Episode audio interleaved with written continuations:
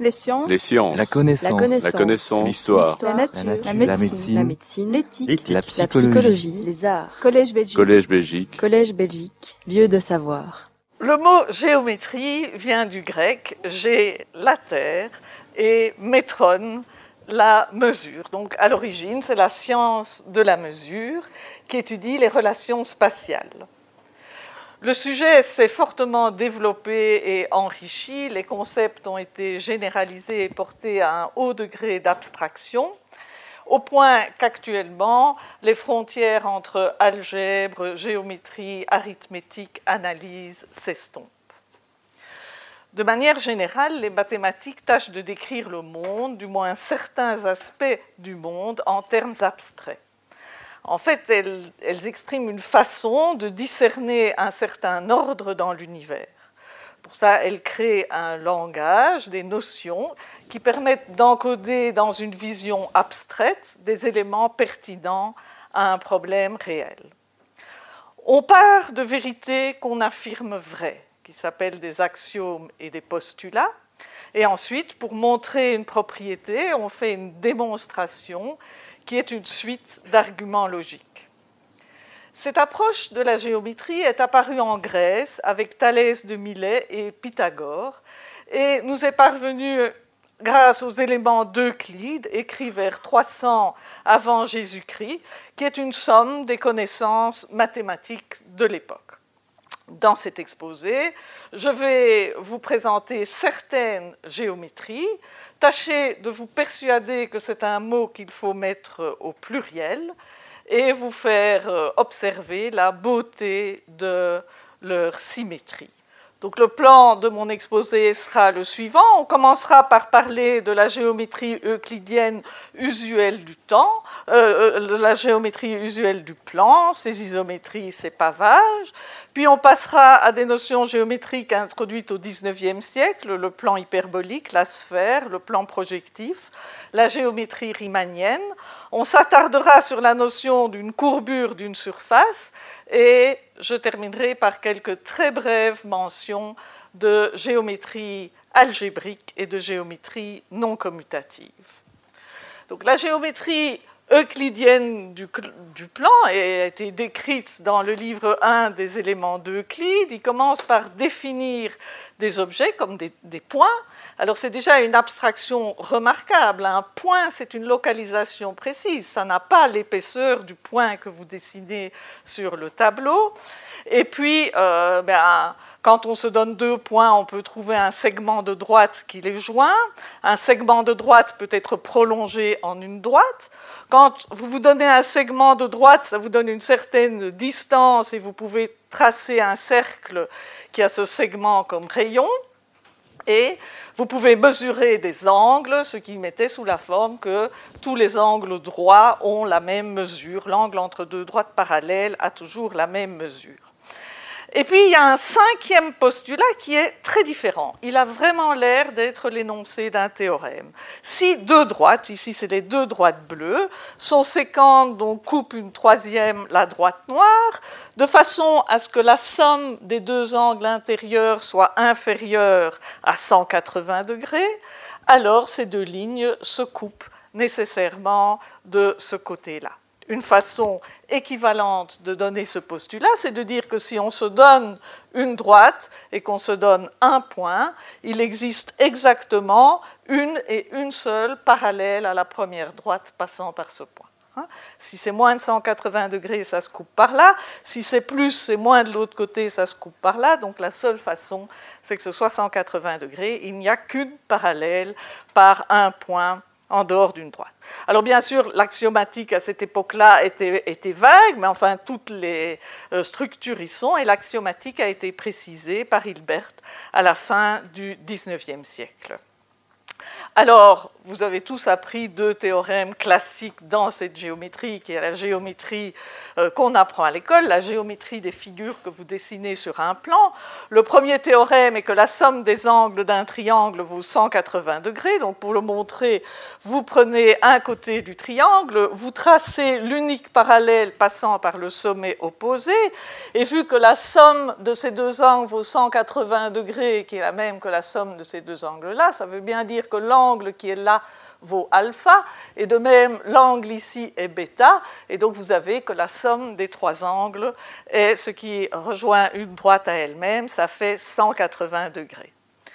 Le théorème suivant que vous avez tous vu, le théorème de Pythagore, on prend un triangle rectangle, donc un triangle qui a un angle droit, et le carré du plus grand côté qu'on appelle l'hypoténuse, C carré, est égal à la somme des carrés construits sur les autres côtés, A carré plus B carré.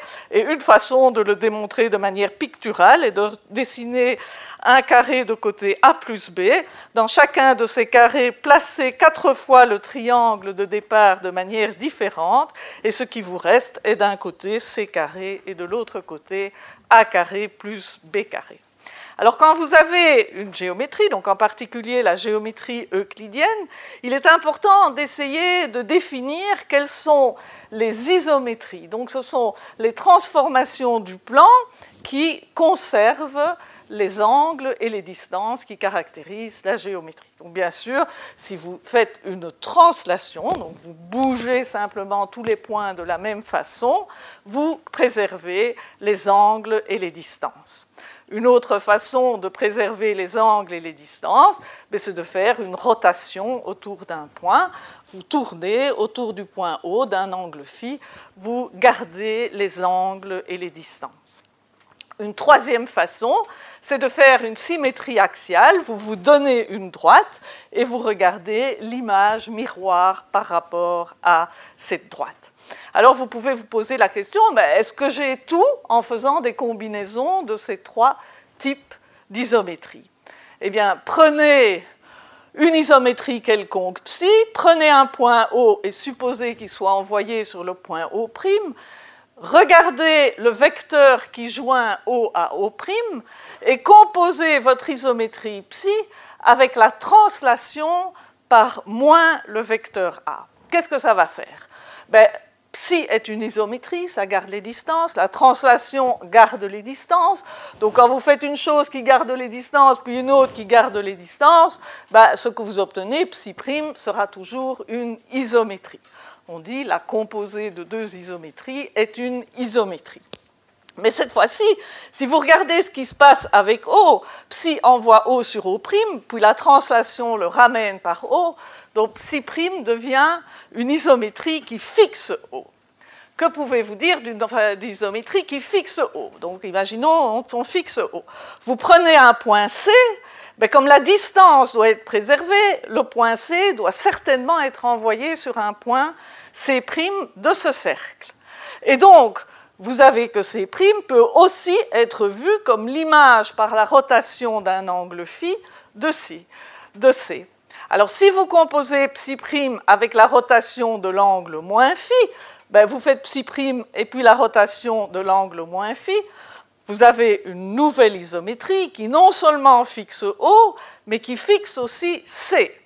Alors, si vous fixez deux points, mettez-les sur cette droite O et C, eh ben forcément, je vais fixer tous les points de la droite OC. Alors, je prends un point B qui n'est pas sur la droite OC. Où est-ce qu'il peut être envoyé? Ben, Il doit être à la distance donnée de tous les points de la droite. Mais il n'y a que deux points qui sont dans ce cas-là, qui sont B ou B'. Donc, soit l'image par psi seconde de B est B, mais alors vous fixez toute la droite et vous fixez B, donc vous fixez tous les points. Ou bien l'image de B est B', mais ça c'est la même que l'image par la symétrie relativement à la droite OC. Et donc vous, regardez cette symétrie, vous composez, et forcément ça fixe tout. Donc psi seconde est la symétrie OC. Et en remontant, ben, vous aviez que psi Si je mets la translation de l'autre côté, c'est la translation par A qui était précédée de psi prime. Psi prime est la rotation qui est précédée de psi seconde. Psi seconde est soit l'identité, soit la symétrie. Donc vous voyez que psi est la composée d'une translation, d'une rotation et au besoin d'une symétrie. Donc on a bien tout décrit en prenant les composés de ces translations, rotation et symétrie axiale. Alors comment est-ce qu'on peut utiliser ça? On peut se demander combien de types de frises il y a. Donc qu'est-ce que c'est qu'une frise? Vous connaissez les frises dans vos cuisines et dans vos salles de bain.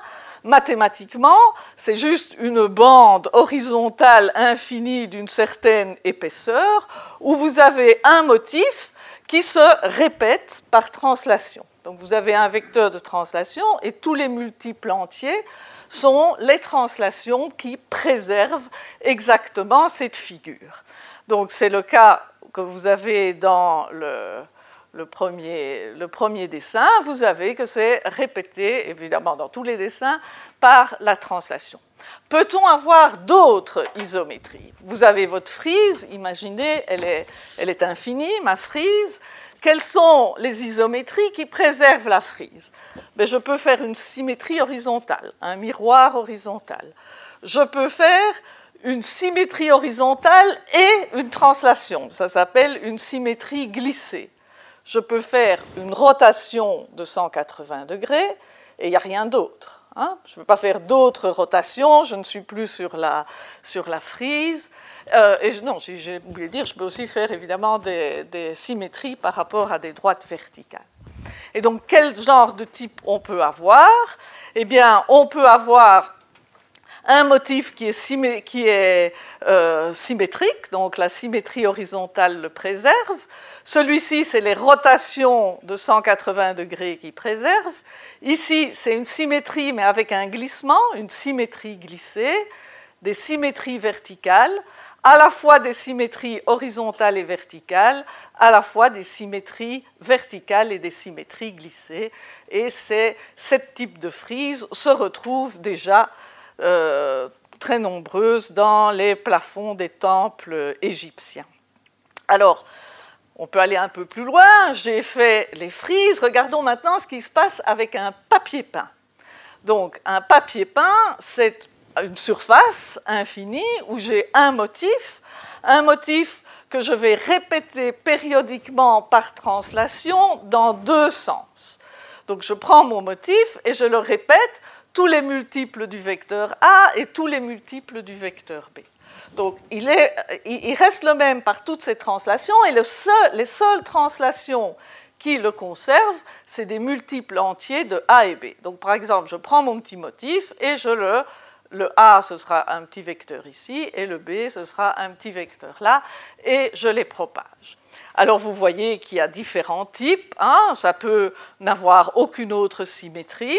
Ça peut avoir une symétrie glissée. Vous voyez que si vous prenez la suite des ours et que vous la renversez et la glissez, vous avez la suite des ours euh, dans l'autre sens, donc vous prenez la symétrie horizontale. Ceci est invariant par la symétrie horizontale et vous avez hein, toutes ces invariances par des symétries. Dans la colonne de droite, il y a une chose en plus, ce qu'indique le 2, c'est que c'est invariant par des rotations d'un demi-tour. Si vous faites un demi-tour, vous ne changez pas le dessin. Alors vous allez me dire, bon là il n'y a pas de rotation, là il y a des rotations de demi-tour, est-ce que je dois regarder les rotations d'un 47e de tour, d'un 90e de tour et, bon, ben pendant toute l'heure et demie de la conférence, je vais vous faire euh, du papier peint. Donc, on peut se poser, la réponse est non, évidemment. Euh, donc, on va se demander quelles sont les rotations qu'on peut avoir et qui préservent un papier peint. Donc, il faut envoyer un vecteur par lequel je peux translater et je garde mon papier peint sur un vecteur qui a la même propriété. Donc si j'ai une rotation, je dois envoyer A sur une combinaison à coefficients entiers de A et de B, et même chose pour le vecteur B. Mais d'autre part, si j'écris ce que fait une rotation sur deux vecteurs perpendiculaires de longueur 1, ben, le vecteur 1x, il tourne de phi, Donc vous voyez que ces composantes sont cosinus phi et sinus phi. Donc l'image, c'est cosinus phi 1x plus sinus phi 1y. Et si vous regardez 1y, son image a pour composante moins sinus phi et cosinus phi. Alors il y a un théorème de mathématiques qui dit que quand vous regardez comme ça une transformation, la somme du coefficient de l'image de A suivant A plus l'image de B suivant B est la même que la somme de l'image de 1x suivant 1x plus l'image de 1y suivant 1y. Pour les mathématiciens, c'est la trace. Hein? Donc la trace est indépendante du choix des deux vecteurs que j'ai choisis, ce qui me montre que nécessairement, la somme ici, c'est k plus n qui est un entier, ça doit être la somme qui est ici, qui est 2 cosinus phi. Donc 2 cosinus phi doit être un nombre entier. Alors si vous vous souvenez, le cosinus d'un angle, ça se mesure ici. Donc si 2, je vous rappelle aussi que cosinus c'est compris entre moins 1 et plus 1. Donc 2 cosinus, c'est compris entre moins 2 et plus 2. Donc si le cosinus, si 2 cosinus est un entier, j'ai les possibilités que le cosinus vaut 1, 1 demi, 0, moins 1 demi ou moins 1. C'est les seules possibilités. Alors ça correspond à des angles de 0 degré. Donc là, il n'y a pas de rotation. Plus ou moins 60 degrés, ça c'est des rotations d'un sixième de tour. Donc de tous les multiples, c'est invariant par un sixième de tour et donc par tous les sixièmes de tour. Si c'est le cosinus vaut 0, c'est 90 degrés, donc ça veut dire que je peux faire des rotations d'un quart de tour, donc de quart de tour. si j'ai 120 degrés, c'est des tiers de tour, et 180 degrés, c'est des demi-tours. Donc je n'aurai que, on notera 6 quand on a des sixièmes de tour, 4 des quarts de tour, 3 des tiers de tour et 2 des demi-tours. Donc regardons déjà s'il y a des euh, papiers peints qui ont exactement les symétries qui sont là, ben oui, voilà. Enfin, des papiers peints ou des papiers peints généralisés qui ont ce genre de symétrie. Et si j'essaye de regarder toutes les combinaisons de ces groupes plus importants avec des symétries, je n'ai en fait que ces cinq tableaux-là et c'est fini. Donc j'ai ces neuf tableaux qui s'ajoutent aux huit tableaux que j'avais donnés et vous obtenez 17 groupes, hein, on les appelle, puisque c'est des ensembles d'isométrie, on peut les composer, l'inverse est aussi une euh, isométrie. On a 17 groupes de papier peint possibles, 17 types de symétrie de papier peint. Alors, pourquoi est-ce que c'est intéressant ça? Ben, D'abord parce que comme ça, je vous aide à choisir vos papiers peints, mais aussi, comme le nom l'indique, un cristal c'est un solide qui se répète périodiquement. Alors évidemment, c'est à trois dimensions et je ne vous ai pas exposé les 256 groupes cristallographiques à trois dimensions, mais c'est exactement le même genre de principe qui arrive et les propriétés d'un cristal sont liées aux symétries, aux isométries qui le conservent. Alors c'est le moment de Batibo, on a parlé de frise, on a parlé de papier peint, on va parler un peu de pavage. Hein.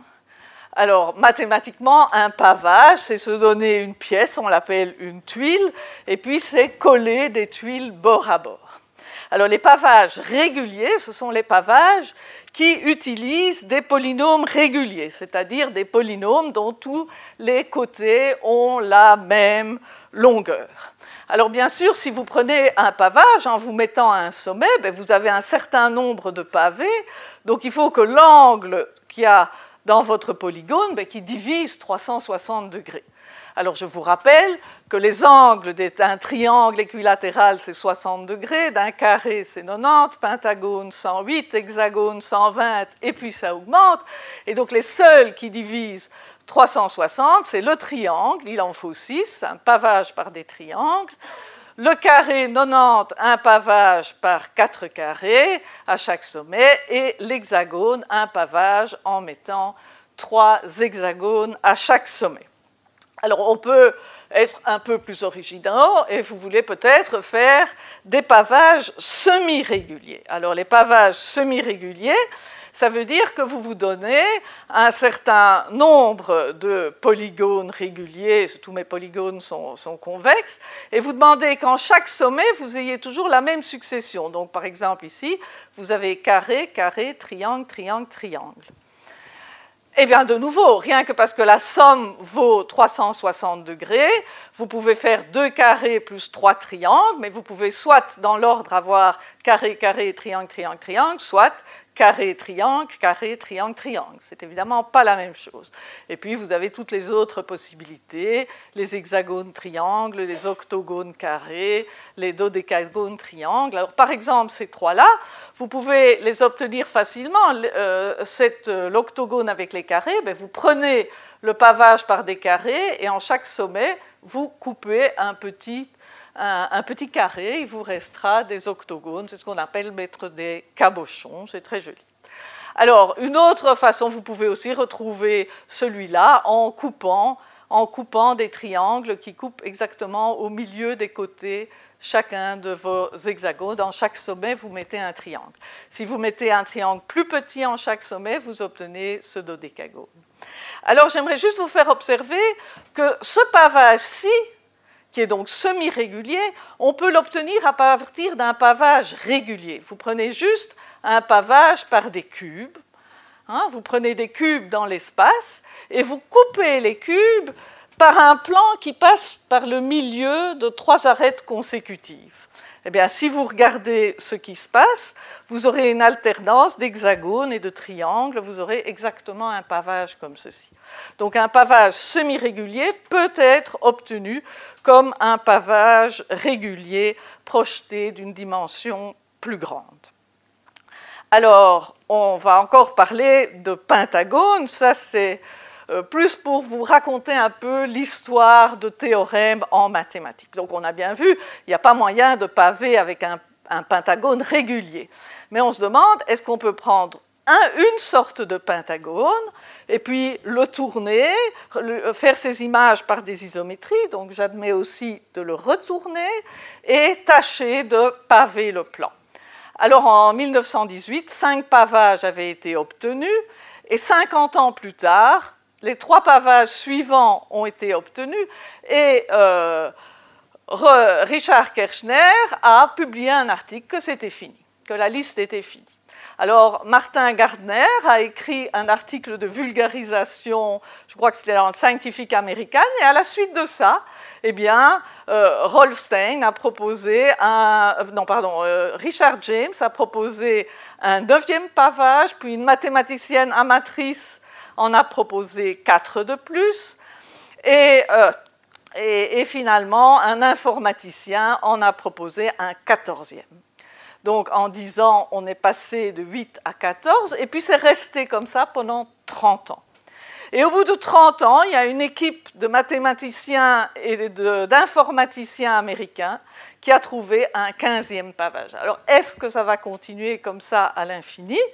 L'année dernière, Michael Rao de Strasbourg a fait un théorème disant que cette classification est complète. Alors quand on a un nouveau résultat, on fait ce qui s'appelle un préprint. Donc on écrit un article qu'on met sur un site internet qui s'appelle Archive, où tous les mathématiciens y ont accès et peuvent le voir, et aussi on envoie l'article à un journal pour qu'il soit publié.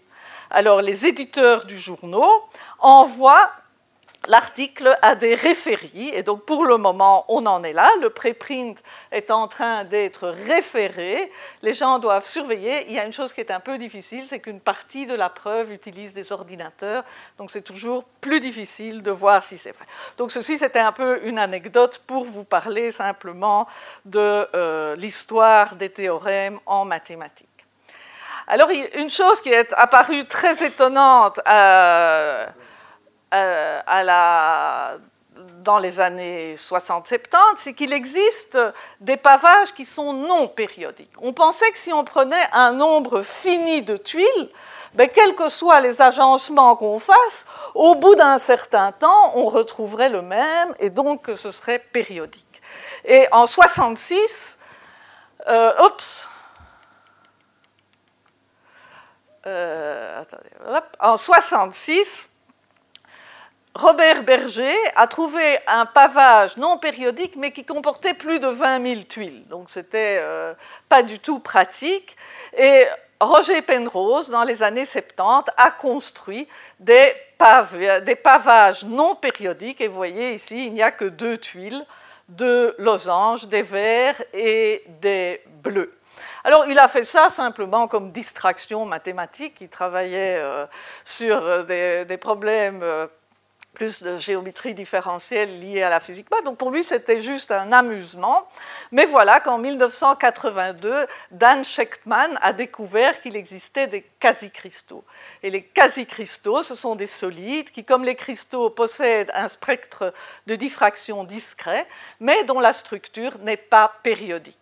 Donc, bien entendu, ça voilà, là vous voyez le spectre d'un quasi-cristal.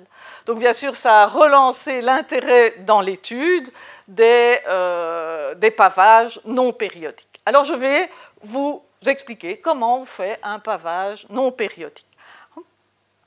Et la construction que je vais vous présenter, c'est la construction de celui-là. Donc, bien sûr, vous pouvez en faire tout un cercle en collant parce que l'angle ici est 36 degrés qui est basé sur des triangles d'or. Alors, le nombre d'or, c'est le nombre 1 plus racine de 5 sur 2, c'est la solution de l'équation phi carré moins phi moins 1 égale 0, c'est la, plus belle proportion euh, qu'on ait entre deux grandeurs, c'est un objet mythique pour tout ce qui est artistique. Et si vous ne savez pas ce que c'est, c'est la proportion entre la longueur et la largeur de n'importe laquelle de vos cartes de banque ou cartes de crédit. Alors, un triangle d'or, c'est un triangle isocèle dont le rapport entre les longs côtés et les petits côtés, c'est le nombre d'or. Alors comment est-ce que vous pouvez les construire? Vous dessinez un pentagone et vous avez soit le triangle qui va d'un côté du pentagone au sommet opposé, donc celui-là entre les deux côtés égaux à un angle aigu, on va l'appeler A, et vous en avez d'autres, obtus, qui est en prenant deux... Euh, de côté adjacent de votre pentagone. Alors comment est-ce qu'avec des tuiles, en utilisant ces deux tuiles-là, on va construire ce pavage et comment est-ce qu'on va savoir qu'il est non périodique? Mais La propriété principale, c'est qu'un triangle d'or aigu peut se décomposer en trois triangles d'or, deux aigus et un obtus, de quatre façons différentes, et qui sont tous un facteur nombre d'or plus petit. Donc si j'augmente ce triangle-là par un facteur nombre d'or, je peux le paver par des pavés aussi grands que ceux que j'avais au départ. Tandis que tout triangle d'or obtus, il se décompose en deux triangles, un aigu et un obtus. Donc vous partez d'un triangle bleu, vous choisissez une des décompositions et ici je l'ai fait, vous augmentez par un facteur pour que ces morceaux-là aient la même taille qu'au début. Bien sûr, je ne vais pas continuer à augmenter la dimension des choses. Donc, qu'est-ce qu'on fait à l'étape suivante? Mais ben, Chacun d'eux, je choisis une division. Le jaune devient jaune et bleu. Chacun des bleus devient deux bleus et un jaune, et ainsi de suite. Hein, maintenant, le jaune devient jaune et bleu. Enfin, vous voyez ce qu'on fait. À chaque étape, je fais une division. Donc, normalement, à chaque étape, j'agrandis toujours tout par un facteur phi pour que mes petites pièces aient toujours la même taille. Et vous voyez que je pave quelque chose qui est de plus en plus grand. Et voilà, et on continue comme ça. Alors, vous allez me dire, OK, c'est très joli ça, mais pourquoi est-ce que ce n'est pas périodique? Qu'est-ce que je pourrais dire si c'était périodique? Si c'était périodique, j'aurais un dessin que je répète. Donc je regarde ce qu'il y a dans ce dessin, j'ai un certain nombre A de triangles bleus, un certain nombre B de triangles jaunes, et donc j'aurai une proportion A sur B qui est une fraction. Hein, ce qu'on appelle un nombre rationnel, une fraction, le quotient de deux nombres entiers. Et bien sûr, j'ai beau agrandir mon pavage, puisque j'ai ça dans tous les rectangles, ça restera vrai. Si j'ai un pavage périodique, le rapport avec deux types de tuiles, eh bien, le quotient tend vers un nombre rationnel. Qu'en est-il dans notre cas? Ben, Regardez ce qui se passe. À chaque étape, un bleu devient 2 bleus plus un jaune, et un jaune devient un jaune plus un bleu. Donc le nombre de bleus à l'étape n plus 1, c'est deux fois le nombre de bleus que j'avais à l'étape n, puisque chacun des bleus donne deux bleus, plus le nombre de jaunes, puisque chaque jaune donne un bleu. Et le nombre de jaunes à l'étape n plus 1, c'est le nombre de bleus, puisque chaque bleu donne un jaune, plus le nombre de jaunes, puisque chaque jaune donne un jaune. Et donc le rapport, le nombre de bleus sur le nombre de jaunes à l'étape n plus 1, que je vais noter Rn plus 1, eh bien c'est 2bn plus gn divisé par bn plus gn. Je divise le numérateur et le dénominateur par jn et ça me donne deux fois le rapport Rn plus 1 sur Rn plus 1 cette fraction, je peux évidemment enlever les dénominateurs, c'est équivalent à dire que Rn plus 1 euh, fois Rn plus Rn plus 1, c'est égal à 2Rn plus 1. Si j'appelle R la limite de Rn quand tend vers R, ce terme-là tend vers R carré, celui-là tend vers R, celui-là tend vers 2R, celui-là tend vers 1. Donc ça tend vers R carré plus R égale 2R plus 1, ce qui est la même chose que R carré moins R moins 1 égale 0. Et ça, tend donc vers le nombre phi, et le nombre phi n'est pas une fraction. Donc voilà comment on construit des pavages. Alors revenons maintenant à mon histoire de la géométrie. On a quitté les Grecs et fait des choses qui ont été faites bien après les Grecs, mais on parlait de géométrie euclidienne. Il y a de grands apports qui sont, euh, passés au XVIIe siècle. D'une part, Descartes a introduit la notion de coordonnées relativement à un repère. Les coordonnées qu'on appelle cartésiennes, alors vous vous souvenez à l'école, ben on prend un repère, c'est-à-dire on prend une droite des x et une droite des y, on, choisit une unité sur l'axe des x et l'axe des y, et alors tout point a des coordonnées. Par exemple, le point B, eh bien, il a une abscisse qui vaut 4, une coordonnée x qui vaut 4 et une coordonnée y qui vaut 1. Le point A, c'est moins 2, 3, et le point C, c'est moins 1, moins 2. Alors Pierre de Fermat, il a tout de suite compris qu'on pouvait utiliser ces coordonnées pour transformer un lieu de points, un lieu géométrique, sous forme d'équation. Prenons l'exemple des points qui sont sur le cercle à un rayon 2, qui sont sur un cercle de rayon 2. Ben, je choisis mes coordonnées pour que l'origine soit au centre du cercle. Et vous voyez qu'alors si un point est sur le cercle et a des coordonnées x, y, ben, la longueur au carré de ce qui le lie au centre, c'est 4, mais par le théorème de Pythagore, c'est égal à x carré plus y carré. Donc vous avez que les points x, y sur la sphère de rayon 2 centrée à l'origine sont les points tels que x carré plus y carré égale 4. Réciproquement, si vous prenez un point tel que x carré plus y carré égale 4, ben, ça veut dire que le point xy est à distance de, de l'origine. Donc vous voyez, le lieu géométrique qui est le cercle est devenu une équation euh, sur les ces coordonnées. C'est le début des liens entre la géométrie et l'algèbre. Une autre grande révolution des mathématiques du XVIIe siècle, c'est l'apparition du calcul différentiel. Donc c'est la précision de ce que c'est une dérivée. Et ça a permis à Newton d'écrire ces équations de la mécanique classique, les équations que vous connaissez. La force est égale à la masse fois l'accélération. L'accélération, c'est les dérivées secondes des positions.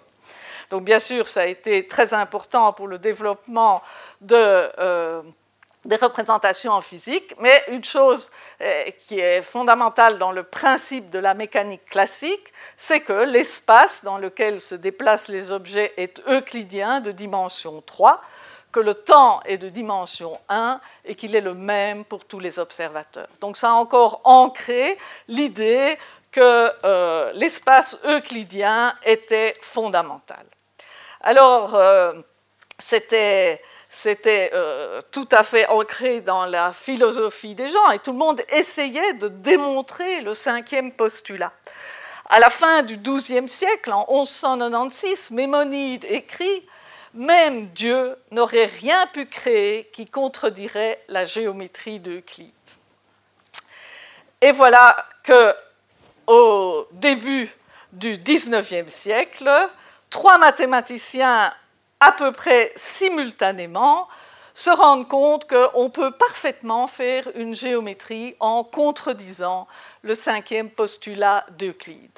Janos Bolyai avait 23 ans, son père était mathématicien, au début son père n'y a pas cru, il a écrit à, à Gauss, et Gauss a dit que oui, il savait tout ça, et c'est probablement vrai, même si ce n'est pas très sympa de, l'avoir dit. Et euh, le temps a passé, ce qui fait que Lobachevsky a publié trois ans avant Bolyai, mais enfin, c'est vraiment ensemble qu'ils ont euh, trouvé qu'on pouvait construire une géométrie qui contredisait le, euh, le cinquième postulat. Alors, Gauss, il ne voulait pas qu'on le publie avant sa mort parce que ça allait à l'encontre de ce que disait le célèbre philosophe Emmanuel Kant, qui disait que l'espace, je veux dire l'espace euclidien, est une représentation nécessaire a priori qui est le fondement de toute intuition extérieure. Donc, euh, ce qui fait qu'en fait, euh, cette nouvelle géométrie n'a été bien acceptée que euh, essentiellement après les modèles, et en particulier les modèles de points carrés. Alors, qu'est-ce que c'est que cette géométrie? Eh bien, les points sont les points qui sont des points intérieurs à un disque, donc pas le bord, les points intérieurs. Les droites, c'est soit les diamètres de ce, de ce disque, soit des arcs de cercle qui coupent le bord à angle droit. Que, devient le postulat des parallèles? Mais Si vous prenez la droite entre guillemets rouge, et si vous prenez le point ici euh, à l'intersection de ces lignes bleues, ben, vous voyez, j'ai dessiné trois droites qui passent par ce point et qui sont parallèles, en le sens qu'elles ne coupent pas la droite rouge, et vous voyez que vous en auriez pu en dessiner une infinité en fait. Donc par un point extérieur à une droite passe une infinité de parallèles.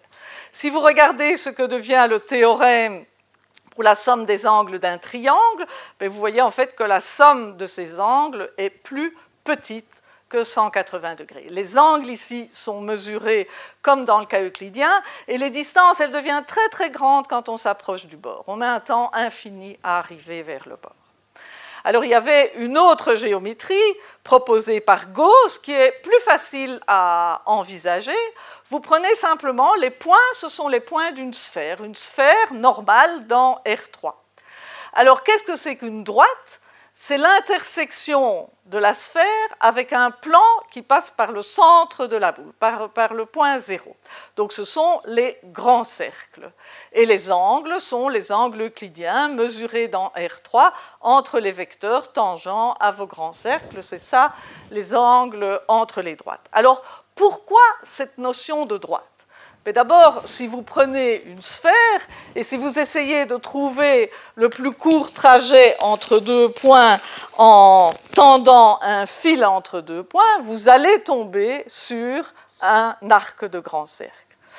Parce qu'une droite est le plus court trajet entre deux points. Mais une droite, c'est aussi ce qui est le plus droit. Alors, qu'est-ce que ça veut dire être le plus droit? Ça veut dire que je suis debout sur ma sphère, j'essaye d'aller dans cette direction-là, mais il faut que ce que je vois ait l'air d'aller tout droit. Eh si vous vous mettez sur la sphère et si vous mettez pas, si vous vous mettez comme ça et si vous voulez aller comme ça, si je veux que ça ait l'air d'aller tout droit, hop, de nouveau, je suis dans le grand cercle. C'est ce qu'on appelle la trace d'une géodésie. Alors, que deviennent le, postulat des parallèles, ben, prenons la droite qui est donnée par l'équateur, prenons le point qui est le pôle nord, ben, vous voyez que tous les méridiens coupent l'équateur.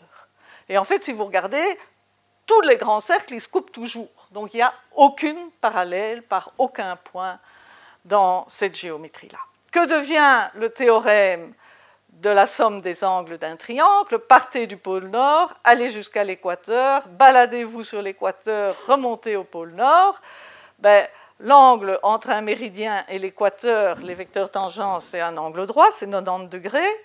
Donc vous avez 2 fois 90 degrés ici, ce qui fait déjà 180 degrés. Et l'angle au-dessus, ben, il dépend de combien vous avez marché sur l'équateur. Donc la somme des angles d'un triangle sphérique est supérieure à 180 euh, degrés.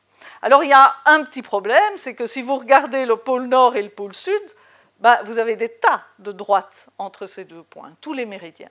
Alors si vous voulez qu'entre deux points, il n'y ait qu'une seule droite, vous prenez exactement le même modèle, mais vous identifiez des points opposés. C'est, on verra plus tard, le plan projectif. Alors, euh, ben, on se dit, la sphère, on comprend bien, on peut mesurer. Le plan hyperbolique, on ne comprend rien. Est-ce qu'il n'y a pas moyen de voir le plan hyperbolique un peu comme on voit la sphère, comme une projection de quelque chose qu'on peut comprendre? Alors regardons d'abord ce que c'est la sphère. La sphère, ben, rappelons que l'espace euclidien, vous avez quelque chose qui s'appelle le produit scalaire qui encode la longueur et l'angle. Je vous rappelle que le produit scalaire de deux vecteurs, c'est la longueur du vecteur A fois la longueur du vecteur B fois le cosinus de l'angle entre les deux. Mais si vous prenez une base formée de vecteurs perpendiculaires 2 à 2 et tous de longueur 1, et si vous écrivez le vecteur en composante dans cette base, le produit scalaire est simplement donné par la somme du produit des composantes. Et je vous rappelle qu'une sphère dans l'espace euclidien, c'est les points x, y, z, tels que x carré plus y carré plus z carré égale 1. Alors on avait vu notre sphère comme modèle de géométrie. Est-ce que je peux, c'est évidemment de dimension 2, j'ai besoin de deux paramètres pour me balader sur la sphère, est-ce que je peux voir ce que ça donne sur un plan? Mais pour ça, prenons le plan qui passe par l'équateur, le plan z égale 0, si z est ma coordonnée verticale, et projetons à partir du point de coordonnée 0, 0, moins 1. Ça veut dire que le point P de la sphère, je vais l'envoyer sur le point P', qui est à l'intersection de la droite euh, joignant le point 0,0-1 à P et du plan euh, de l'équateur. Donc vous voyez que les points de la demi-sphère supérieure seront envoyés sur l'intérieur du cercle et les points de la demi-sphère inférieure seront envoyés sur la partie en dehors du cercle. Donc vous voyez que tous les points de la sphère, quand j'ai enlevé le pôle sud, c'est le plan. Donc on peut dire qu'une sphère, c'est un plan auquel on ajoute un point. Mais continuons. À quoi ressemblent mes géodésiques quand je les ai projetés? Ben, Vous voyez, l'équateur, c'est le cercle rouge, il ne bouge pas. Les méridiens, ça devient les droites qui passent par le centre du cercle. Et tous les autres grands cercles, eh bien, ils deviennent des grands cercles qui coupent le cercle rouge en deux points opposés. Et si vous essayez d'écrire le produit scalaire maintenant dans une base dans une base UV de deux vecteurs orthogonaux de norme 1, mais vous voyez que le produit scalaire, c'est comme le produit euclidien, AUBU plus AVBV, mais c'est multiplié par un facteur qui devient de plus en plus petit euh, au fur et à mesure qu'on s'éloigne. Donc il faut bien voir que la longueur de tout ce morceau-là de l'arc de cercle est la même que la longueur ici. Donc les longueurs deviennent de plus en plus petites au fur et à mesure qu'on s'éloigne. Alors est-ce qu'on peut voir notre plan hyperbolique comme ça, comme la projection de quelque chose? Ben, Si je vous demande, si je vous dis c'est que la réponse est oui, bien entendu, mais il faut faire un saut dans le temps. On arrive au XXe siècle quand Einstein propose ses principes de relativité restreinte. La vitesse de la lumière est la même pour tous les observateurs. En fait, Lorentz avait écrit les changements de coordonnées qui préservaient les équations de l'électromagnétisme de Maxwell et ces changements mêlaient en fait le temps, les variables de temps et les variables euh, x, y, z d'espace.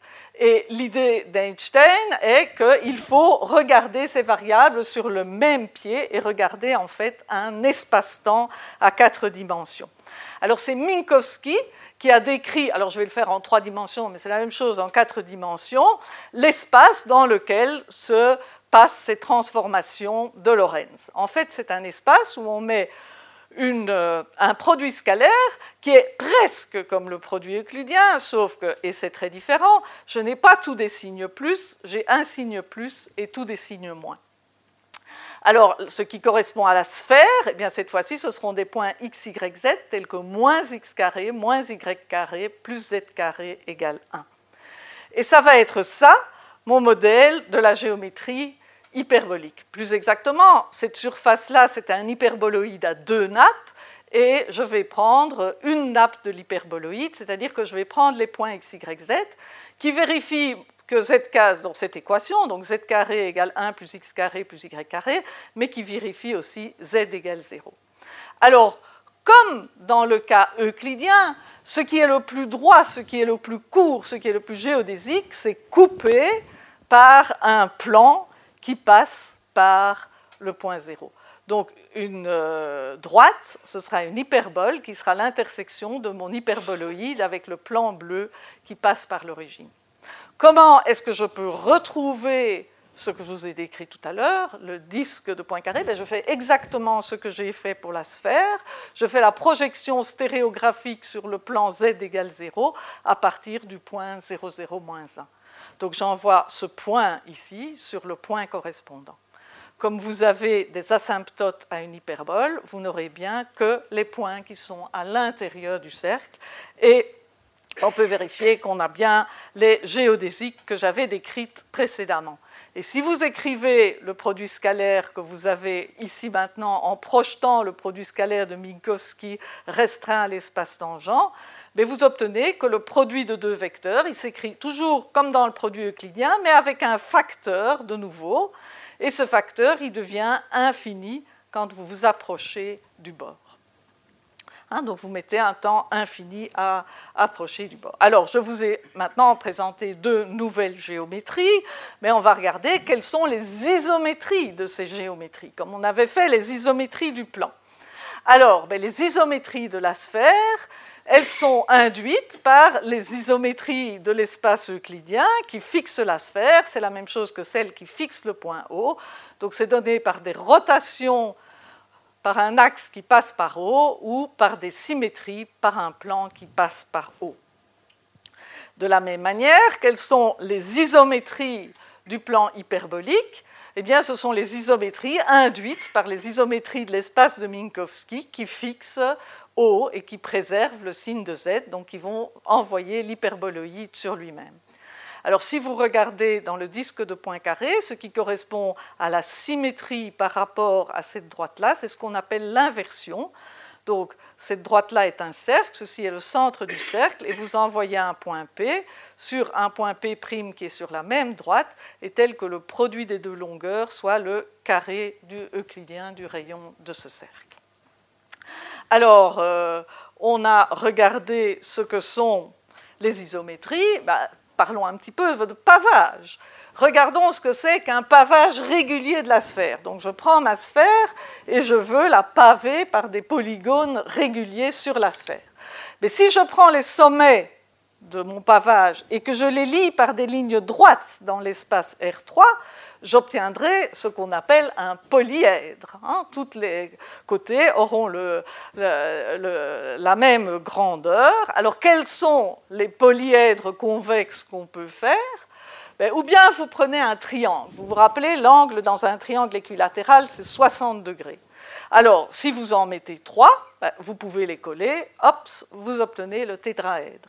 Si vous en mettez quatre, ben, vous collez avec la même chose de l'autre côté, vous avez l'octaèdre. Si vous en mettez 5, il faut un peu plus découper de papier, mais vous tombez sur l'icosaèdre.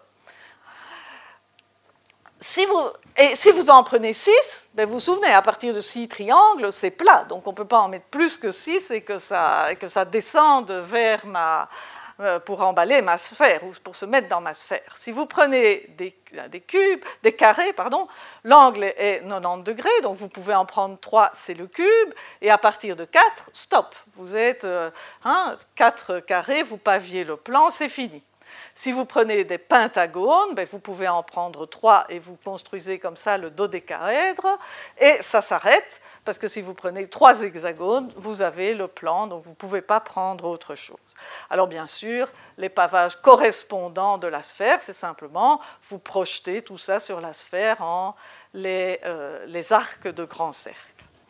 Alors, je vais juste vous donner un exemple d'un pavage semi-régulier, qui est celui qui est utilisé, était utilisé pour construire les ballons de football classiques.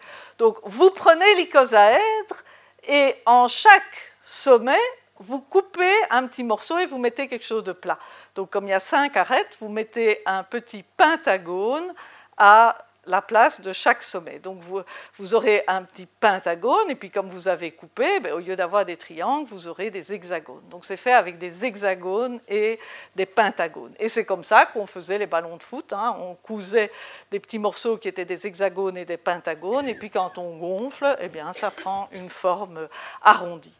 Alors cette forme, elle se retrouve dans la nature, c'est la façon dont se mettent les atomes de, carbone dans le fullerène.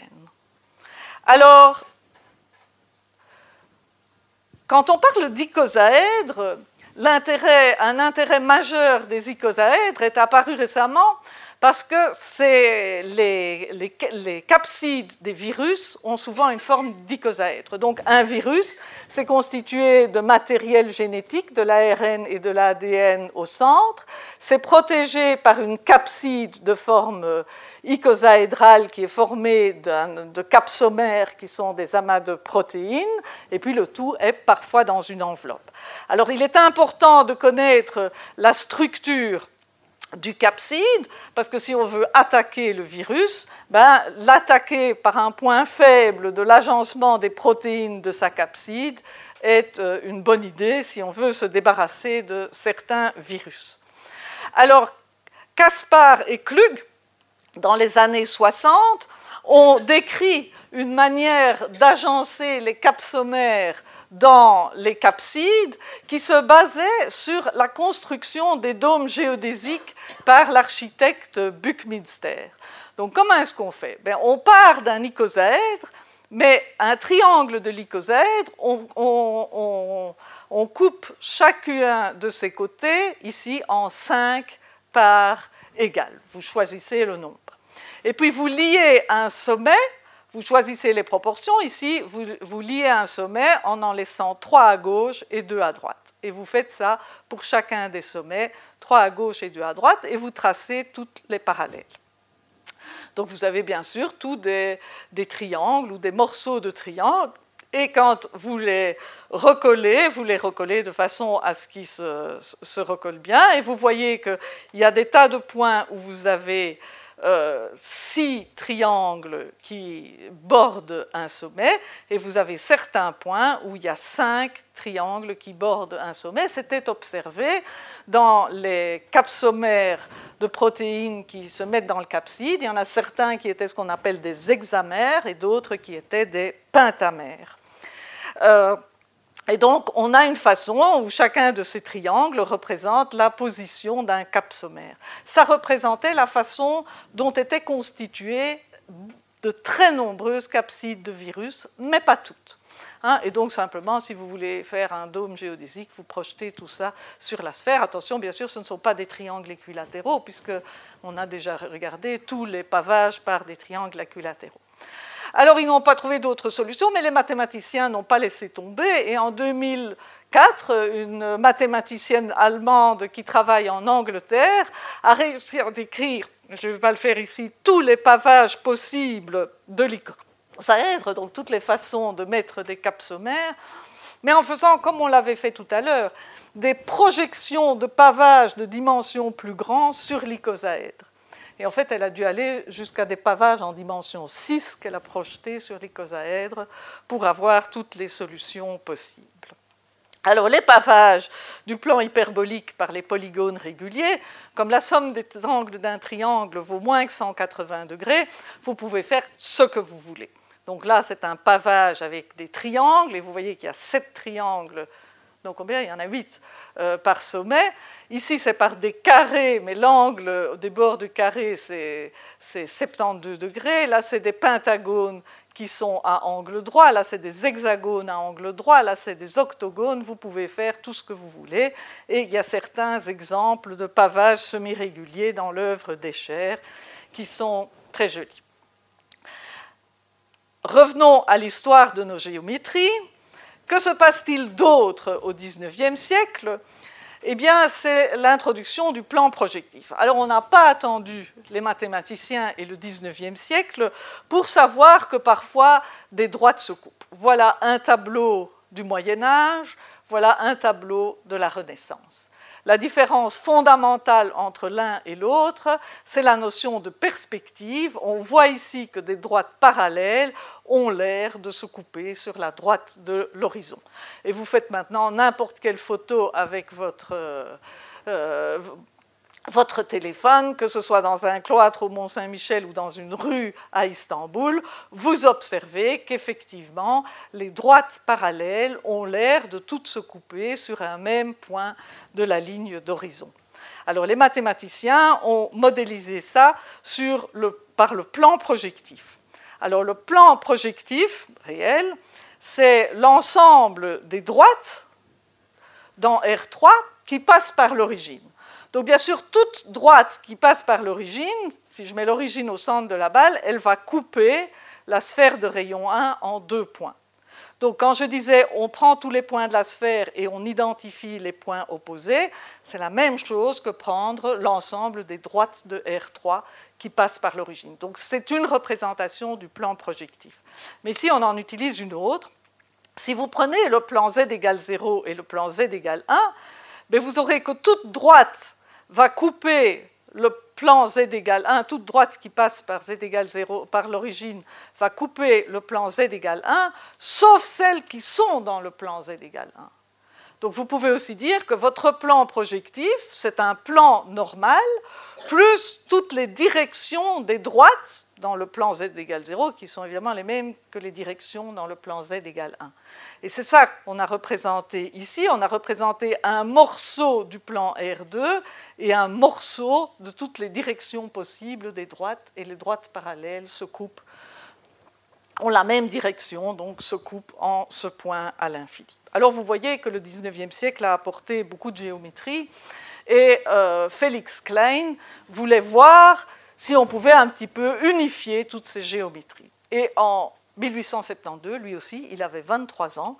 Il écrit l'étude comparée de différentes recherches récentes en géométrie.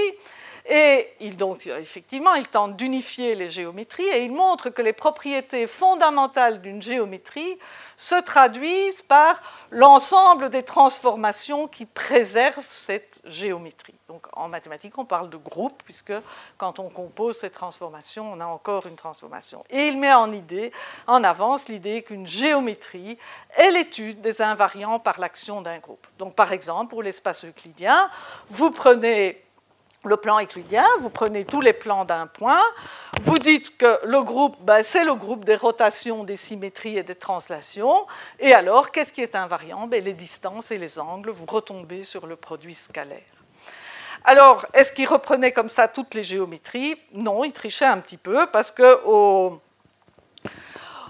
au 19e siècle, Riemann avait introduit un nombre énorme de géométries. Bien sûr, depuis Gauss, qui avait étudié la sphère, on étudiait d'autres surfaces, ce qu'on appelle des surfaces régulières, c'est-à-dire des surfaces où en chaque point on peut définir un plan tangent. Et puis il était arrivé à l'idée qu'on aurait pu décrire quelque chose d'abstrait. Une surface est un objet abstrait tel que on peut trouver en tout point un sous-ensemble qui est en bijection avec l'intérieur d'une boule dans R2. Donc c'est ce qu'on va appeler des cartes. Hein. Vous, vous, transportez, vous avez un pays comme ça et vous avez des cartes. Et si vous avez une zone, euh, donc ici la zone en bleu qui est représentée sous deux cartes, eh bien le passage des coordonnées de l'une à l'autre est, est agréable, est ce qu'on appelle lisse. Donc en particulier, mon intérieur de mon disque, c'est une euh, variété abstraite en ce sens-là. Alors, bah, une fois qu'il faisait ça en dimension 2, ne restant pas en, si bon chemin, il définit de la même manière des variétés de dimension n. Les cartes peuvent être des bijections avec des ouverts réels ou avec des ouverts complexes. Il montre que sur chacun de ces objets, il peut mettre ce qu'on appelle une métrique, donc un produit scalaire sur l'espace tangent, et chacun de ces objets, avec une métrique, est une géométrie. Alors la métrique peut être définie positive, c'est la géométrie riemannienne. La métrique peut être comme dans l'espace de Minkowski, c'est la géométrie lorentzienne.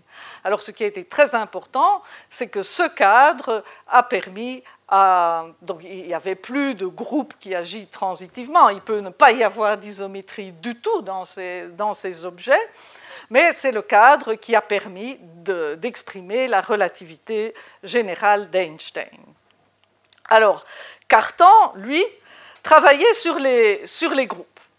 Donc il était intéressé aux variétés de ce type-là, mais qui avaient encore une action d'un groupe, c'est ce qu'on appelle les variétés homogènes, donc où vous avez suffisamment d'isométrie pour qu'elles vous transportent d'un point à un autre. Et cette étude est, en fait euh, fondamentale parce qu'un des théorèmes majeurs qui a été démontré au XXIe siècle, en 2003, c'est euh, un théorème qui dit que en dimension 3, toute variété peut essentiellement se découper, les découpages sont compliqués, mais que chacun des morceaux se ramène à huit types de géométrie. C'est le théorème de Thurston, on va reparler de Thurston un peu plus tard. Alors quand on a cette géométrie riemannienne, on a une notion de courbure. Qu'est-ce que c'est que la courbure d'une courbe? Donc je prends une courbe dans un plan, je me mets en un point M, et j'ai, donc j'ai une tangente au plan, j'ai une perpendiculaire, et j'essaye de trouver le centre O, tel que si je dessine un cercle, il s'adapte le mieux possible à la courbe. Et la courbure de la courbe au point M, c'est l'inverse du rayon de ce cercle qui s'adapte le mieux. Bien sûr, mathématiquement, ça peut être défini en termes de dérivée seconde des éléments de la courbe. Quand on a la courbure d'une courbe, on peut regarder la courbure d'une surface. Qu'est-ce que vous faites? Vous prenez votre surface, vous avez un point, et vous allez la couper par tous des plans qui contiennent la normale, la perpendiculaire au plan tangent. Et quand vous tournez, ben, l'intersection, ça va chaque fois vous faire une courbe, donc elle a une courbure, et quand vous tournez, il y a une courbure qui est maximum et une courbure qui est minimum. Et le produit des deux, c'est ce qu'on appelle la courbure de Gauss au point. Donc prenons un exemple. Si vous avez une surface bien arrondie comme ceci, c'est comme dans ce cas-là, bien sûr, hein, je, coupe, ben, qu'est-ce que j'aurai? J'aurai toutes des courbes comme ça, elles sont toutes bien courbées, toutes dans le même sens. Donc la courbure va être positive. Si je prends une salade d'une feuille de chêne, hein, il, y a, trop de feuilles, c'est pas plat du tout, donc ça va ressembler à une selle de cheval en tout point. Donc si je coupe dans ce sens-là, j'ai une courbure dans un sens. Si je coupe dans l'autre perpendiculairement, j'ai une courbure dans l'autre sens. Donc le produit, elles ont des signes opposés, la courbure sera négative. Et si je prends un, cylindre, ben, vous voyez que quand je coupe dans ce sens-là, c'est une droite, dans ce sens-là, c'est courbe, mais comme dans un sens c'est une droite, c'est plat, c'est zéro, le produit vaut zéro. Donc voilà des exemples où la courbure est positive, négative ou nulle. Un théorème fondamental de Gauss, c'est de dire que si j'étais un petit être deux-dimensionnel qui se promène sur ma surface. Donc j'ai aucune idée de ce que c'est une troisième dimension. La normale, je ne sais pas ce que c'est. Mais si je me balade, je peux quand même faire des mesures qui me donnent la courbure. Donc la courbure ne dépend que de la surface. La courbure est obtenue en connaissant le produit scalaire, donc en pouvant mesurer les angles sur ma surface, les coefficients du produit scalaire, les dérivés et les dérivés secondes.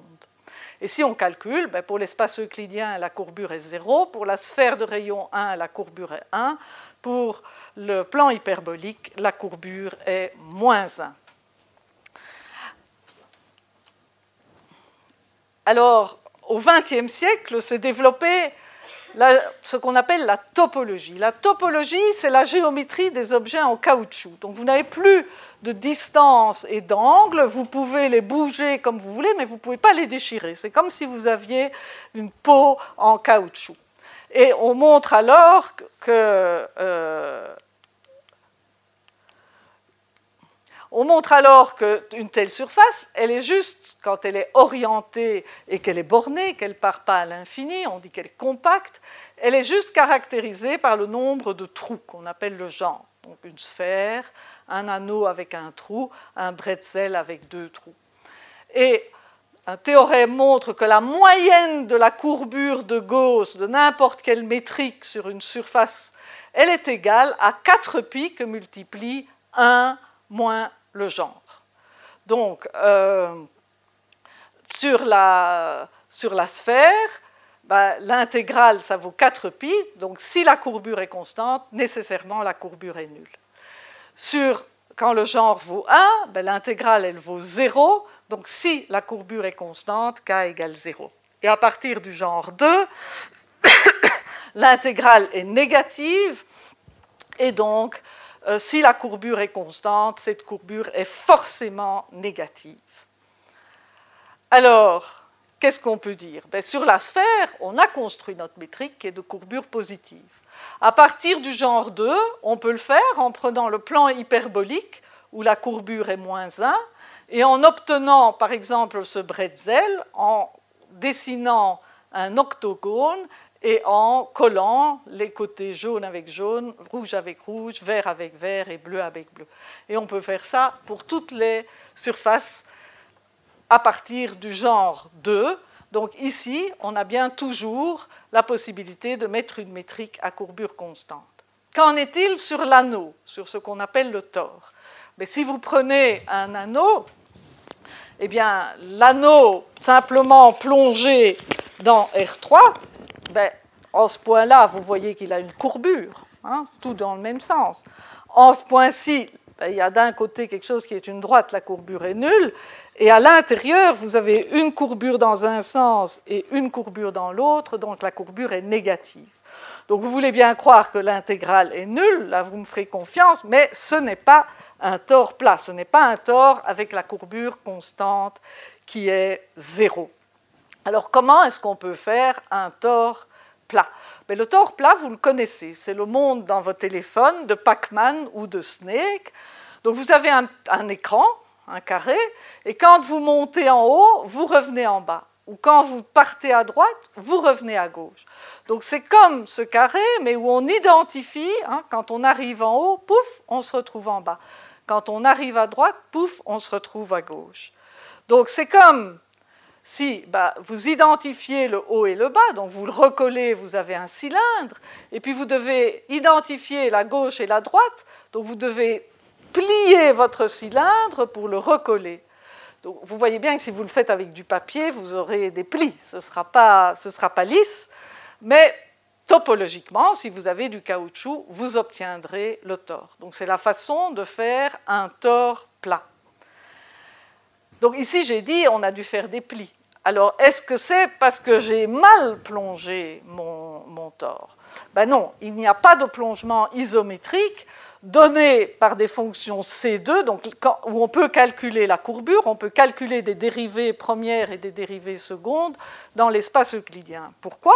Parce que si vous pouviez le plonger, mettez-le dans une grande boule, rétrécissez la boule jusqu'à ce qu'elle touche votre plongement, et vous voyez qu'en ce point, ben, votre tore plongé, il est plus courbé que la sphère, donc la courbure ne peut pas être nulle.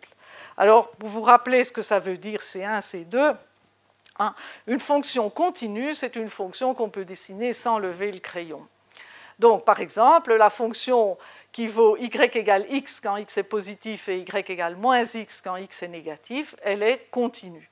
Elle n'est pas dérivable en 0 parce que la dérivée à droite, ça vaut 1, la dérivée à gauche, ça vaut moins 1. Donc ce n'est pas, une fonction dérivable. Si je prends la fonction qui vaut x carré quand x est positif et moins x carré quand x est négatif, elle est bien continue. Si je calcule sa dérivée, de ce côté-là, ça vaut 2x, de ce côté-là, ça vaut moins 2x, donc à part un facteur 2, je retombe sur cette fonction-là. Donc la dérivée est continue, on dit qu'elle est C1, mais elle n'est pas C2, puisque après, je ne peux plus dériver en 0. Si j'avais juste pris la fonction y égale x carré, ben, sa dérivée c'est 2x, sa dérivée seconde c'est 2, sa dérivée troisième c'est 0. C'est parfaitement C infini. Alors, un des théorèmes étonnants du XXe euh, siècle, c'est qu'il existe des plongements C1. Donc C2, ce n'est pas possible, puisqu'alors je peux calculer la courbure et que je vous ai montré que ce n'était pas possible, mais qui sont continus et dont les dérivés sont continus. Alors voilà des images. C'est un théorème de John Nash. John Nash est un mathématicien étonnant. Il y a un film qui a été fait sur lui, A Beautiful Mind, il y a quelques années. John Nash a eu à la fois le euh, prix Nobel d'économie et le prix Abel en mathématiques. Il est mort d'ailleurs dans un accident de taxi en revenant d'avoir pris son prix Abel. Alors maintenant qu'on a parlé de courbure, ben, repensons à notre ballon et tâchons d'habiller la sphère. Donc bien sûr, si je mets du papier au-dessus, ça ne va pas, il y en a beaucoup trop. Il y a, le papier, il est plat, la, sphère, elle est courbe, je ne peux pas l'habiller. Et pourtant, ben, on, a, on, a, déjà parlé du ballon de foot. On prend l'icosaèdre, on coupe les coins, on colle ces morceaux, on gonfle. C'est une approximation du ballon de football. Pour la balle de tennis, vous pouvez trouver sur le net des, des exposés de la fabrication d'une balle de tennis. C'est une balle de caoutchouc sur laquelle on coupe de la feutrine. On prend en fait deux morceaux de feutrine qui ressemblent un peu à des stades. On les colle et puis il y a une grosse couche de colle. La feutrine elle est un peu extensible et ok c'est pas mal. Ça fait à peu près un rond. Alors il y a un théorème, le théorème d'Alexandrov-Pogorelov, qui dit que si vous prenez deux formes qui ont le même périmètre, ben, vous pouvez coudre bord à bord et ça va vous faire un emballement de quelque chose, un espèce de volume. Et vous pouvez même le faire si vous avez des parties concaves. Tout ce qui, donc concave, ça veut dire qui rentre. Tout ce qu'il faut, c'est que la courbure concave soit plus petite que la courbure convexe. Donc que je mette quelque chose de plus courbé auquel je la touche. Que la somme des courbures soit positive partout. Et le théorème ne marche pas seulement pour deux morceaux, mais pour euh, quatre morceaux qu'on mettrait comme dans un tétraèdre, six morceaux qu'on mettrait comme dans un cube, huit morceaux qu'on mettrait comme dans un octaèdre. Et j'en reviens à Thurston, ce génie qui avait découvert huit modèles de, de, mathématiques en dimension 3 qui avait déjà démontré certains, certains, cas où on pouvait se ramener à ces géométries et les avait complètement décrites, c'était tous des modèles homogènes.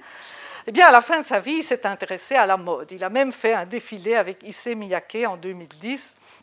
Et on le voit ici avec le créateur de Issey Miyake. Euh, mais habiller une femme, c'est compliqué. Donc, les théorèmes, il a commencé par habiller une sphère. Hein. Et dans son dernier préprint, il a suggéré d'habiller la sphère basée sur un octaèdre, mais je vous dis avec euh, des morceaux concaves et convexes, avec, des, courbures, mais quand c'est concave, c'est plus petit que la courbure. Et voilà le ballon octaédrique de Thurston. À ma connaissance, l'article est toujours un préprint puisqu'il est mort euh, entre-temps. Alors, en même temps, ou à peu près, les ingénieurs d'Adidas, eux, ils ont imaginé un ballon cubique. Donc un ballon à six faces. Vous faites six morceaux, mais qui ne sont pas non plus des carrés, hein, qui sont découpés. Vous les recollez de cette manière, et c'est le Bracousa c'est le ballon cubique, c'est le ballon de la Coupe du Monde 2014 de, football. Donc voilà des manières d'habiller un ballon. Alors ça, c'était une petite récréation avant de faire un bref, un bref euh, aperçu de la géométrie algébrique. Donc à l'origine, la géométrie algébrique, c'est l'étude d'ensembles qui sont définis par des équations polynomiales. Donc on a revu le cercle dans R2, c'est l'ensemble des points xy tels que x carré plus y carré égale 1. Donc ce sont les zéros du polynôme x carré plus y carré moins 1. Donc c'est un exemple. Mais l'exemple du cône, le cône, on ne peut pas le regarder comme une surface régulière parce qu'au sommet du cône, vous n'avez pas de plan tangent. Mais d'un point de vue de la géométrie algébrique, ce sont les zéros du polynôme. X carré plus y carré et moins z carré est égal à 0. Alors, dans cette approche-là, la notion d'espace se traduit en termes de ce qu'on appelle des anneaux de polynômes et les points et leurs idéaux. Qu'est-ce que je veux dire par là? C'est que si je prends le, cercle, je vais prendre tous les polynômes qui s'annulent sur le cercle. Alors, ces polynômes, eh bien, ils sont tous x carré plus y carré moins 1 fois un autre polynôme.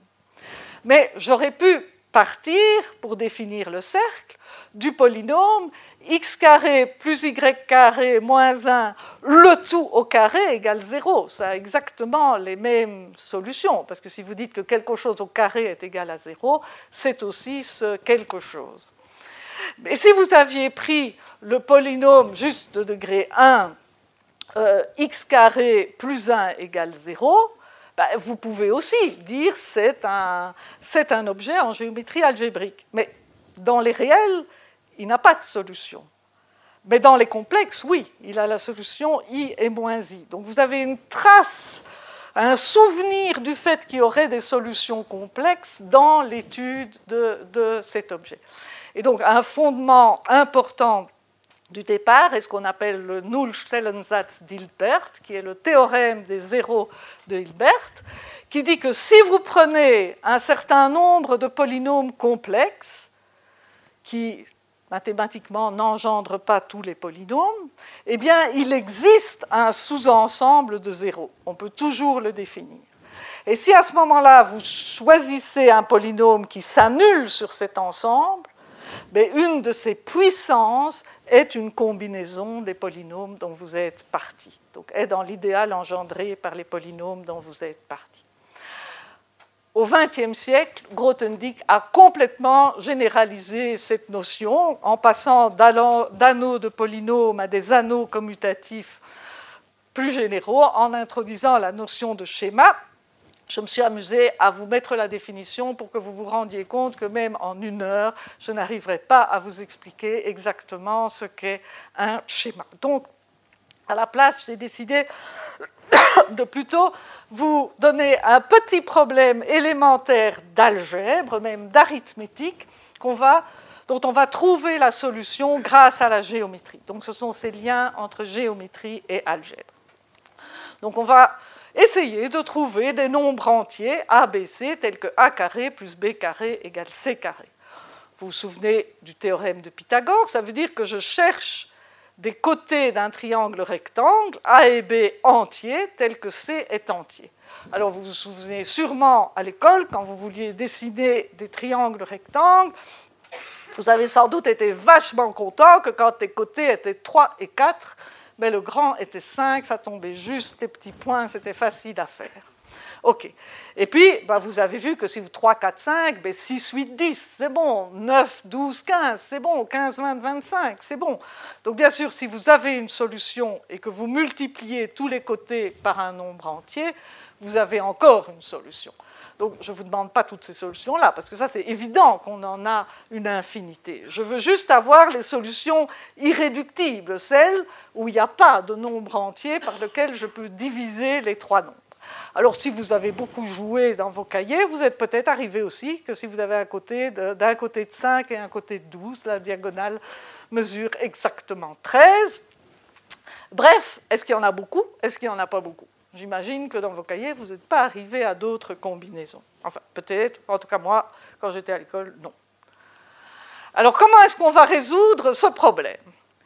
Ben, Comme j'ai dit que je voulais des 3, 4, 5 qui sont irréductibles, l'équation a carré plus b carré égale c carré, je vais tout diviser par c carré, donc j'ai l'équation a plus c au carré plus b sur c au carré qui est égal à 1. Si je veux trouver des a, b, c entiers, ben a sur c c'est une fraction, ce qu'on appelle un nombre rationnel, et b sur c c'est aussi une fraction. Réciproquement, si je trouve une fraction euh, qui s'écrit différemment, euh, P plus P carré plus Q carré égale 1, avec P et Q qui sont des fractions, ben, je peux prendre C qui est le plus petit multiple commun des dénominateurs, et je prends A qui est P euh, P fois ce plus petit commun multiple, B qui est euh, Q fois ce plus petit commun multiple, et je tombe sur A carré plus B carré égale C carré. D'accord?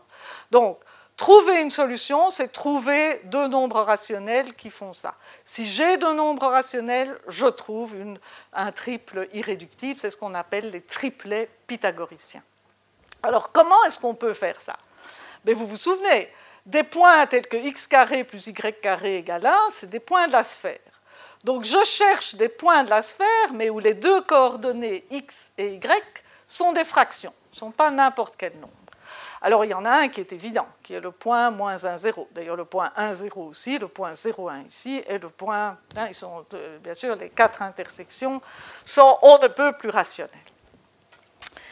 Alors, si j'ai un point PQ qui est à des coordonnées rationnelles. Mais si je trace la droite qui passe par ces deux points, ben la pente, ce sera, ce sera Q moins 0 divisé par P moins moins 1, donc ce sera Q sur P plus 1, ce sera un nombre rationnel. Réciproquement, si vous prenez une droite avec une pente rationnelle qui passe par ce point, l'équation c'est y égale t fois x plus 1 avec t qui est rationnel, mais si vous prenez n'importe quelle droite, y égale t fois x plus 1, quelle est l'intersection? Ben, Vous écrivez x carré plus y carré égale 1, donc vous développez. Devant x carré, vous avez 1 plus t carré. Devant x, vous avez 2 2t carré, et puis vous avez un terme indépendant t carré moins 1 quand j'ai tout ramené à gauche. Donc je regarde les solutions de cette équation du second degré en x, et les solutions sont moins 1, ben ça je le savais déjà, j'avais ce point-là, et l'autre, où la coordonnée x vaut 1 moins t carré sur 1 plus t carré, et je remets dans y, Hein, et j'obtiens que y est égal à 2t sur 1 plus t carré. Donc vous voyez que si vous partez d'une pente rationnelle, vous tombez sur un point à coordonnées rationnelles.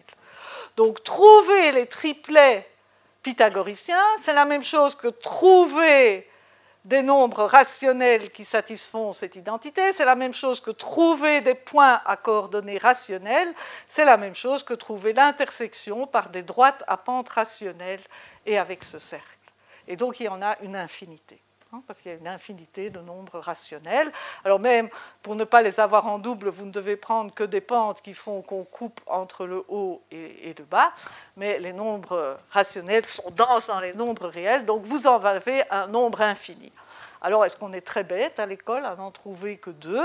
Mais je vous ai écrit tous ceux où les trois nombres sont plus petits que 100. Et vous voyez que c'est assez normal qu'à l'intérieur d'un cahier, on n'ait jamais trouvé que le 3, 4, 5 ou parfois le 5, 12, 13. Alors, si, je n'ai donc pas beaucoup parlé de, géométrie algébrique, si vous voulez en savoir plus, les 13 et 14 mars, Claire Voisin, qui est la première femme mathématicienne professeure au Collège de France, va venir faire un exposé sur ses résultats. Alors la dernière chose dont j'aimerais vous parler, c'est de géométrie non commutative. On a vu en géométrie algébrique qu'on remplaçait l'étude d'un espace par l'étude de certains polynômes ou quotients de polynômes pour l'étudier. De manière tout à fait semblable, une variété différentielle peut être remplacée par l'étude des fonctions C infinies sur cet espace. Alors ça ne doit pas tellement vous étonner.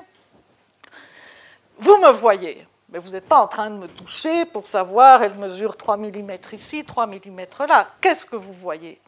Vous voyez en fait des ondes lumineuses qui se réfléchissent sur moi et qui arrivent chez vous. Donc vous avez une parfaite connaissance de ce que je fais, alors que tout ce que vous voyez, c'est des fonctions que j'ai émises. Hein. C'est euh, la, fréquence, l'intensité de la lumière qui a rebondi sur moi. Donc ce n'est pas étonnant qu'un objet soit connu à partir de ses fonctions. Alors même un objet topologique peut être retrouvé à partir de ses fonctions continues. Et ce que fait la géométrie non commutative, donc toutes ces, algèbres de fonctions, hein, quand on regarde des fonctions, on peut les additionner, on peut les multiplier. Mais prendre une fonction et une autre et les multiplier, ça ne dépend pas de l'ordre dans lequel je les prends. Hein, prendre f de x fois g de x ou g de x fois f de x, c'est la même chose, c'est commutatif. Quelque chose de non commutatif, ça veut dire que ça dépend de l'ordre. Par exemple, si j'enfile ma chaussure et puis que je lasse des lacets, c'est pas la même chose que si j'avais lacé des lacets et puis enfilé ma chaussure. Hein. Donc, euh, et ce qu'a fait Alain c'est de tâcher de trouver quel est l'analogue, ce qu'il appelle la géométrie non commutative, c'est partir d'une algèbre non commutative et tâcher de reconstruire un espace. Alors la motivation de ce travail, c'est de pouvoir allier la relativité. On a vu que la relativité avait pour cadre la géométrie différentielle et donc elle peut être décrite par des fonctions, euh, des fonctions sur ces espaces, une algèbre commutative, et la physique quantique. Quand vous regardez la physique quantique, le principe de Heisenberg vous dit, par exemple, que vous ne pouvez pas mesurer la position et la vitesse d'une particule en même temps. Que si vous mesurez sa position, vous allez influer sur l'état du système et donc vous ne pourrez pas indépendamment mesurer la vitesse. Et cette physique quantique est décrite par des algèbres non commutatifs. C'est décrit en fait par des opérateurs dans un espace de Hilbert et ça ne commute pas. Donc la motivation, la motivation de nombreux physiciens théoriciens, c'est de trouver une Grand Unified Theory. Alors, euh, il y a des exemples qui ont été faits en géométrie euh, non commutative, des tors non commutatifs, et pour clôturer et revenir à quelque chose dont j'ai parlé au début, l'espace des pavages de Penrose est un exemple de modèle de géométrie non commutative. Et je vous remercie. J'ai terminé ici en mettant quelques images. Donc vous ne pouvez pas plonger le plan hyperbolique dans l'espace euclidien, mais vous pouvez trouver des courbes qui sont partout de courbure moins 1, donc les plongements d'un petit morceau du plan hyperbolique ça, s'appelle une pseudosphère, c'est la surface de rotation obtenue à partir d'une tractrice. Et une tractrice, c'est ce que vous obtenez quand vous prenez un jeu de cartes et que vous l'étalez sur un plan. Hein? Donc ça, c'est la tractrice. Alors, vous pouvez avoir aussi une idée d'un modèle local de, euh, de plan hyperbolique qu'on obtient en faisant du crochet et en augmentant un peu trop les points. Et vous voyez, si vous regardez un morceau, c'est vraiment comme une feuille de salade de chêne. Il y a trop de tissu partout.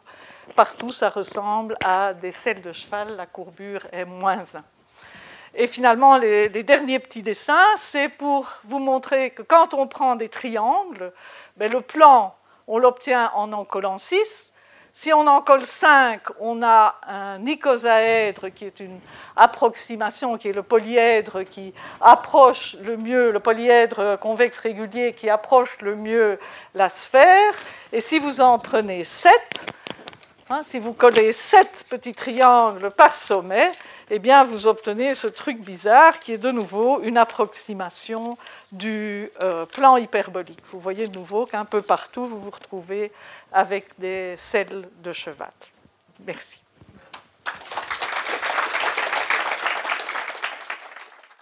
Les sciences. Les sciences. La connaissance. La connaissance. L'histoire. La, nature. La, médecine. La médecine. L'éthique. La, psychologie. Les arts. Collège Belgique. Collège Belgique. Collège Belgique. Lieu de savoir.